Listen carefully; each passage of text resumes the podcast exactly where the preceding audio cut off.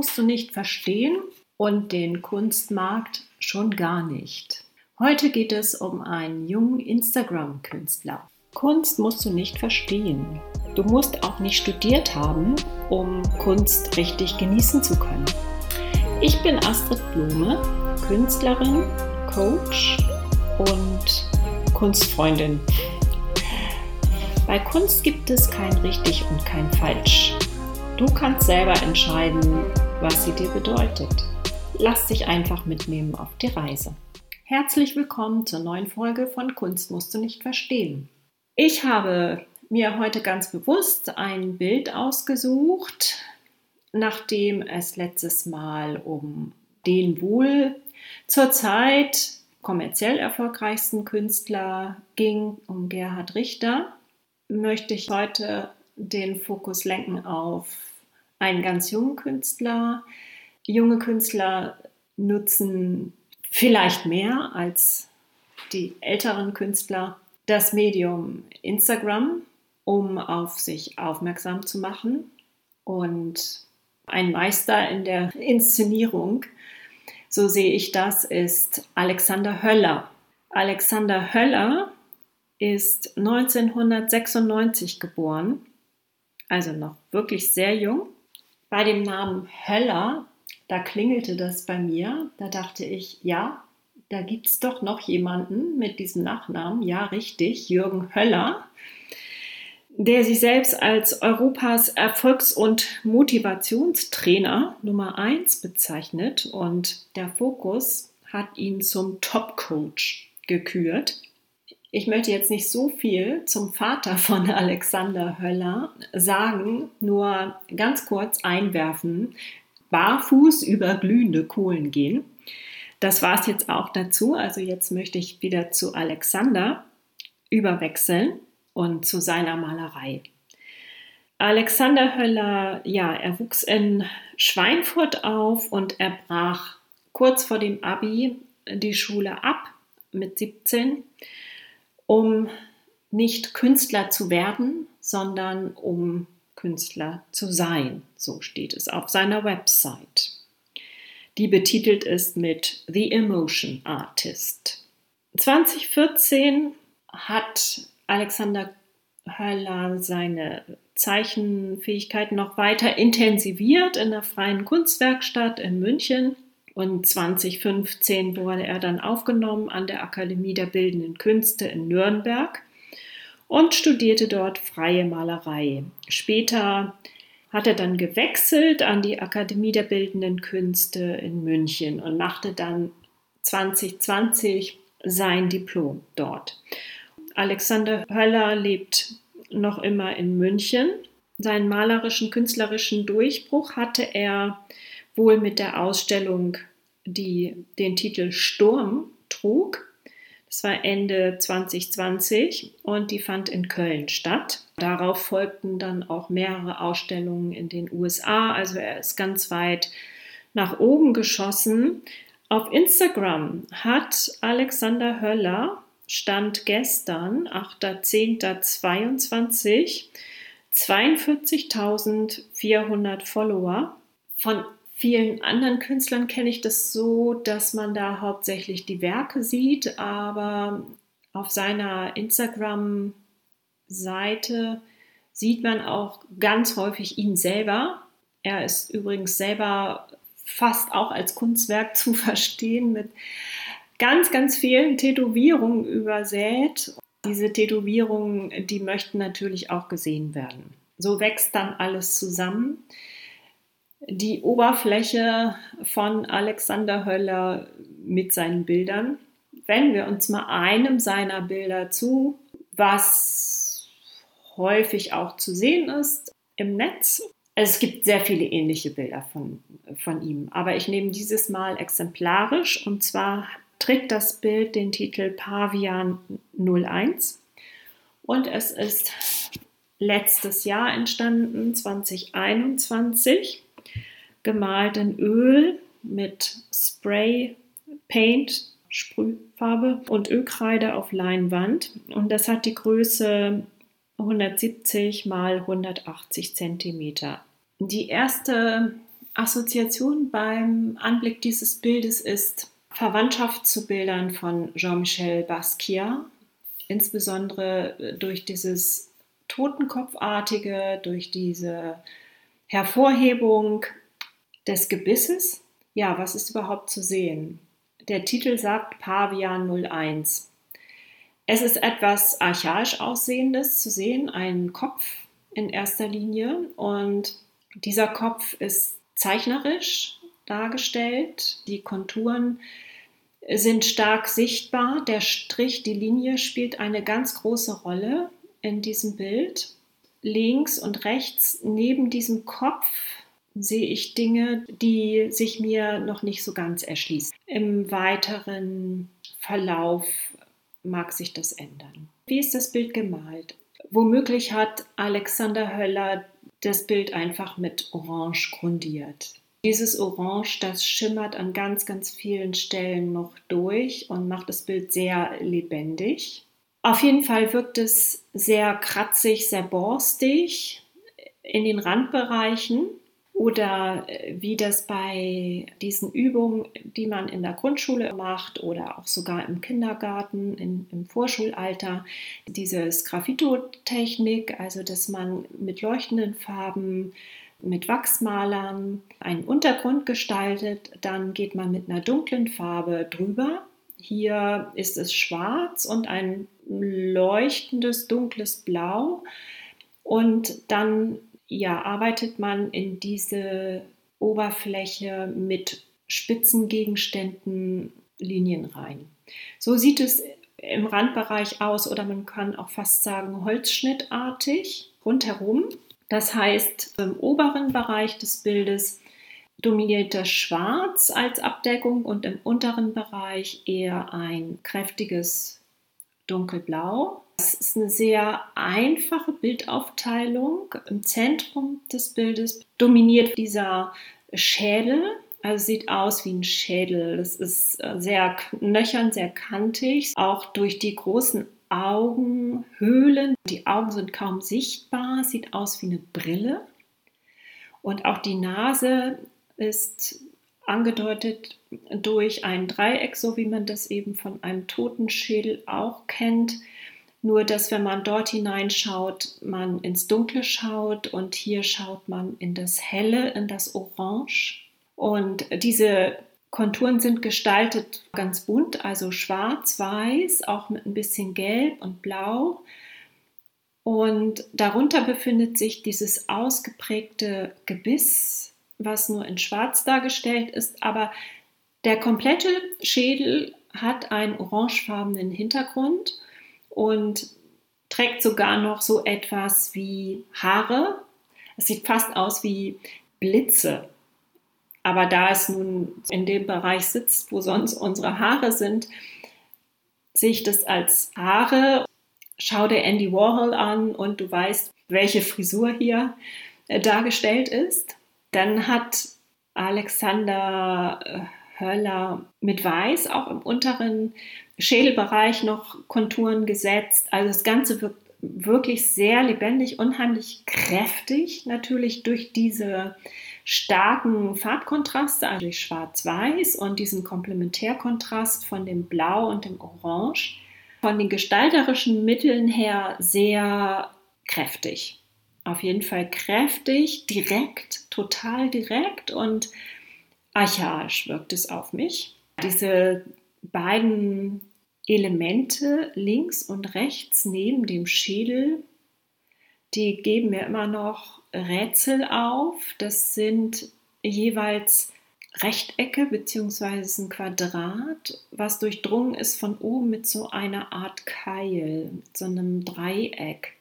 Eine Assoziation, weil diese beiden Gegenstände auch verbunden sind, wie durch so eine Art Kabel, die sind miteinander verbunden durch eine Linie, die unterhalb des Schädels langläuft. Sie rahmen den Schädel von unten her so ein bisschen ein und geben dem Ganzen so eine Geschlossenheit.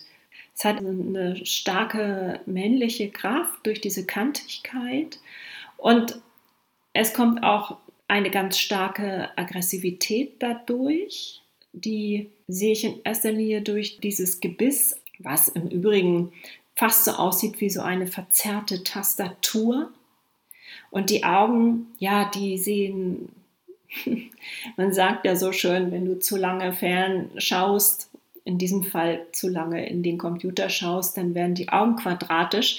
Also so, dass dieses Symptom sehe ich hier schon fast. Und ich sehe links und rechts eben dann auch diese, diese Elemente, die Bildelemente, die ich nicht weiter zuordnen kann, eher so als unsere verlängerten Arme. Könnte eine Computermaus sein oder irgend so etwas. Zumindest ein Element. Das andere vielleicht so eine Art Mikrofon. Ich habe gerade auf der Website von Alexander Höller die Aufklärung des Rätsels gelesen. Und zwar sind es links und rechts des Schädels Hände mit dem gehobenen Mittelfinger, Symbol für Fuck you.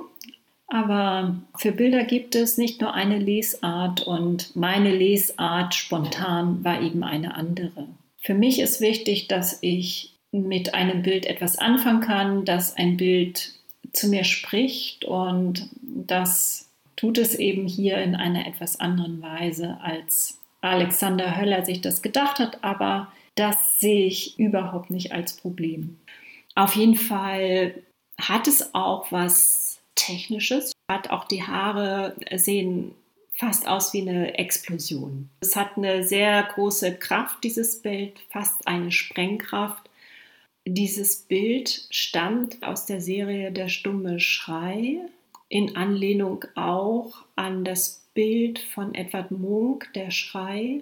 Alexander Höller meinte dazu, ja, man muss ja nicht schreien, also seinen Schrei nicht verbal und mit Ton ausdrücken, sondern man könnte dieses Nicht-Verständnis dessen, was gerade vor sich geht oder das Nicht-Einverständnis mit dem, was passiert, auch künstlerisch, bildnerisch in dieser Form darstellen.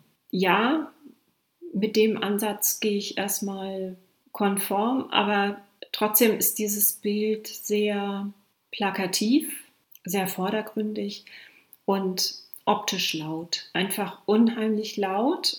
Die Malweise von Alexander Höller wird im Übrigen dem Neo-Expressionismus zugeordnet. Das kann ich sehr gut verstehen. Es ist wirklich ein sehr, sehr expressives Bild aus ein Ausbruch, fast ein künstlerischer Ausbruch, obwohl Alexander Höller, weiß nicht, ob er das bei allen Bildern macht, aber er macht es äh, häufig, dass er sich hinsetzt und erstmal anfängt zu skizzieren aus seinem Inneren heraus. Er macht ganz schnelle Sketches, ganz schnelle Skizzen und verlässt sich auf die Kraft dieser Skizzen, die unbestritten da ist und versucht diese Kraft auf die große Leinwand zu bringen. Und dafür braucht er natürlich auch Malmittel, die schnell Spuren hinterlassen, schnell kräftige Spuren hinterlassen. Und da hat er natürlich auch mit dieser Sprühfarbe das richtige Mittel ausgewählt, um diesen Effekt zu erzielen. Weiterhin muss es etwas sein, was sehr schnell trocknet und nicht zu sehr ineinander verläuft, denn die Lebendigkeit in seiner Darstellung, die ergibt sich aus der Strichführung und die wäre nicht mehr zu sehen, wenn die Farben wie bei Wasserfarbe oder so sehr ineinander verlaufen würden passt schon alles zusammen. Ich sehe auch, dass das ein Bild ist, was sehr in die Zeit passt. Es ist ein Bild, was schnell erfassbar ist, was auffällt in der schnellen Bilderabfolge, der wir ausgesetzt sind, gerade in den Social-Media-Kanälen wie Instagram. Aufgrund dieser archaischen, einfachen, elementaren Formen und der klaren Farben. Es gibt wenig Zwischentöne, orange und gelb. Das sind Farben, die sehr viel Lebensfreude ausdrücken. Diese Farben, die befinden sich in diesem Kopf. Und außen herum ist die Farbigkeit gedimmt. Da findet man eben dieses Schwarz und Blau, was zur Bildaussage wunderbar passt. Aber es ist eine sehr einfache Darstellung. Außen ist es schwarz und blau, also kühl und ungemütlich. Und drinnen ist es doch so schön. Das, was innen drin ist, das möchte raus. Das große Fragezeichen, warum kann es außen nicht auch so sein, wie es innen ist? Warum nehmt ihr das nicht wahr, was innen ist? Es ist doch so gut sichtbar, aber es wird nicht wahrgenommen. Das ist auch das, was ich gerade feststelle, dass vieles klar ist, dass Missstände offensichtlich da sind und dass es, dass es vom Wissen her klar ist, vom Kopf her klar ist. Das ist jetzt etwas, was vom Bild völlig entfernt uns entfernt oder uns entfernt. Also ich für mich selber weiß das, wie ich damit umgehe, aber stelle immer fest, dass es schwierig ist, da emotional hinterherzukommen und die Dinge auch wirklich anders zu machen, Veränderungen wirklich anzugehen, weil immer etwas Altes natürlich dafür aufgegeben werden muss. Und ja, wie es so schön heißt, lieber den Spatz in der Hand als die Taube auf dem Dach. Das ist das eigentliche Problem. Das heißt, das liegt außerhalb dieses Bildes. Das, was äh, Alexander Höller darstellt, das ist klar.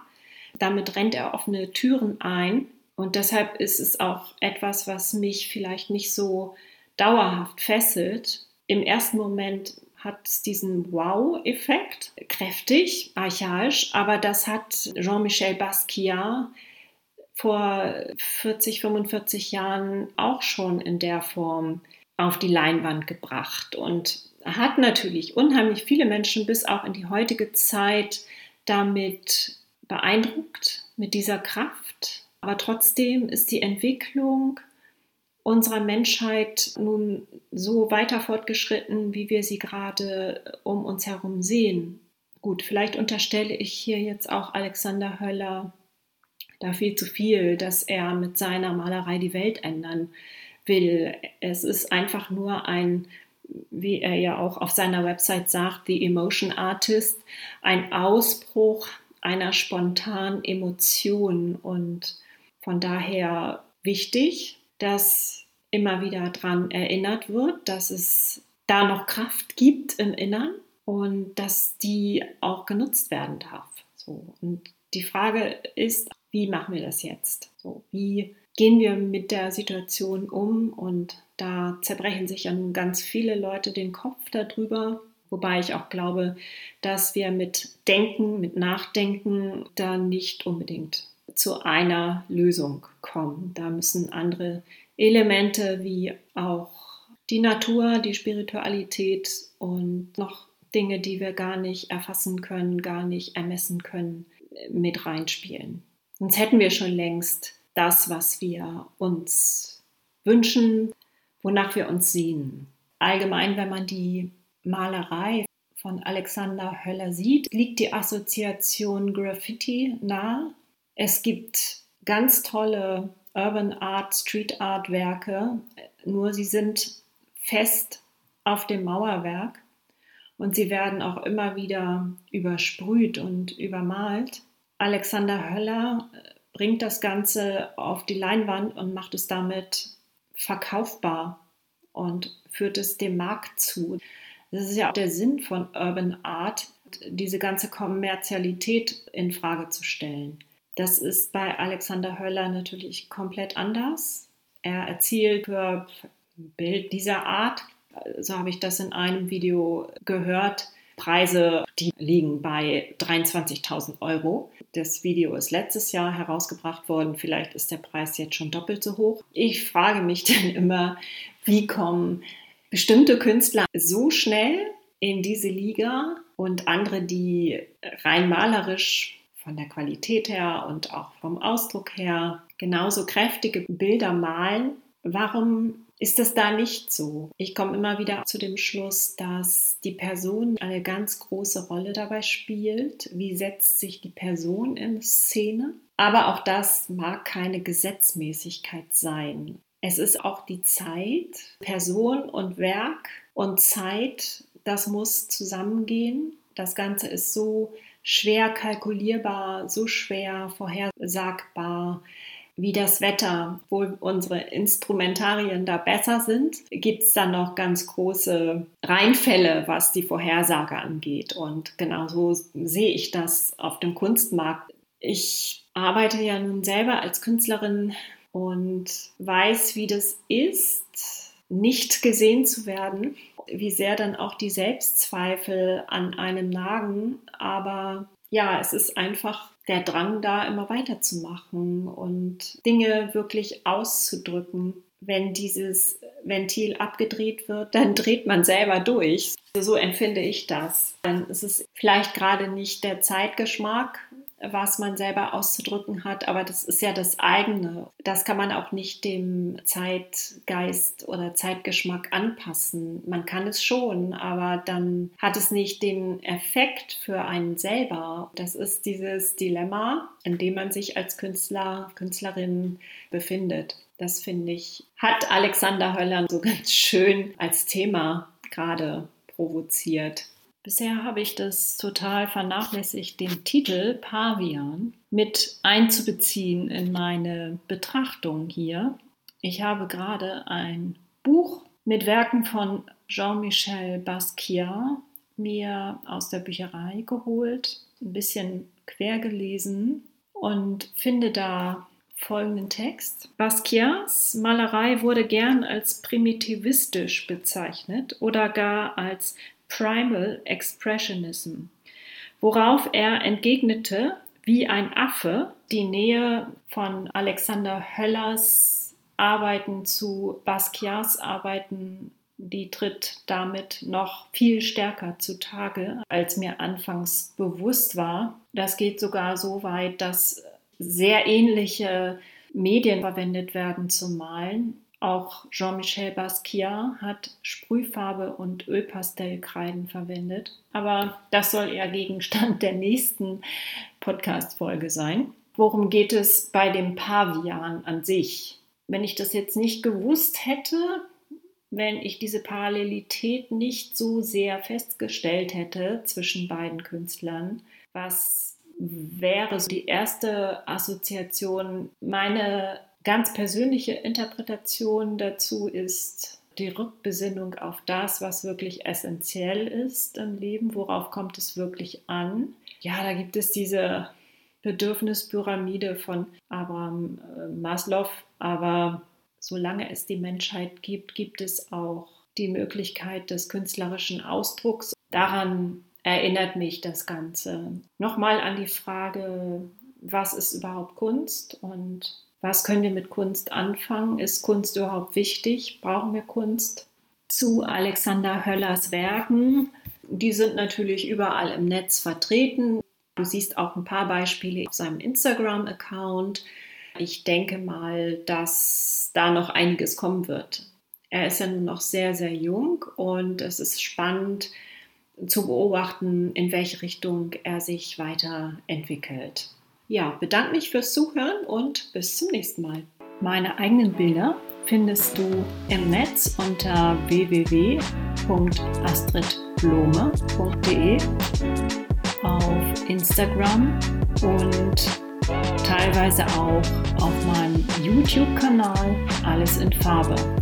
Dort erfährst du auch, wie ich arbeite, also etwas über meinen Prozess über die Techniken, die ich anwende und ja, du bist eingeladen, natürlich selber kreativ zu werden.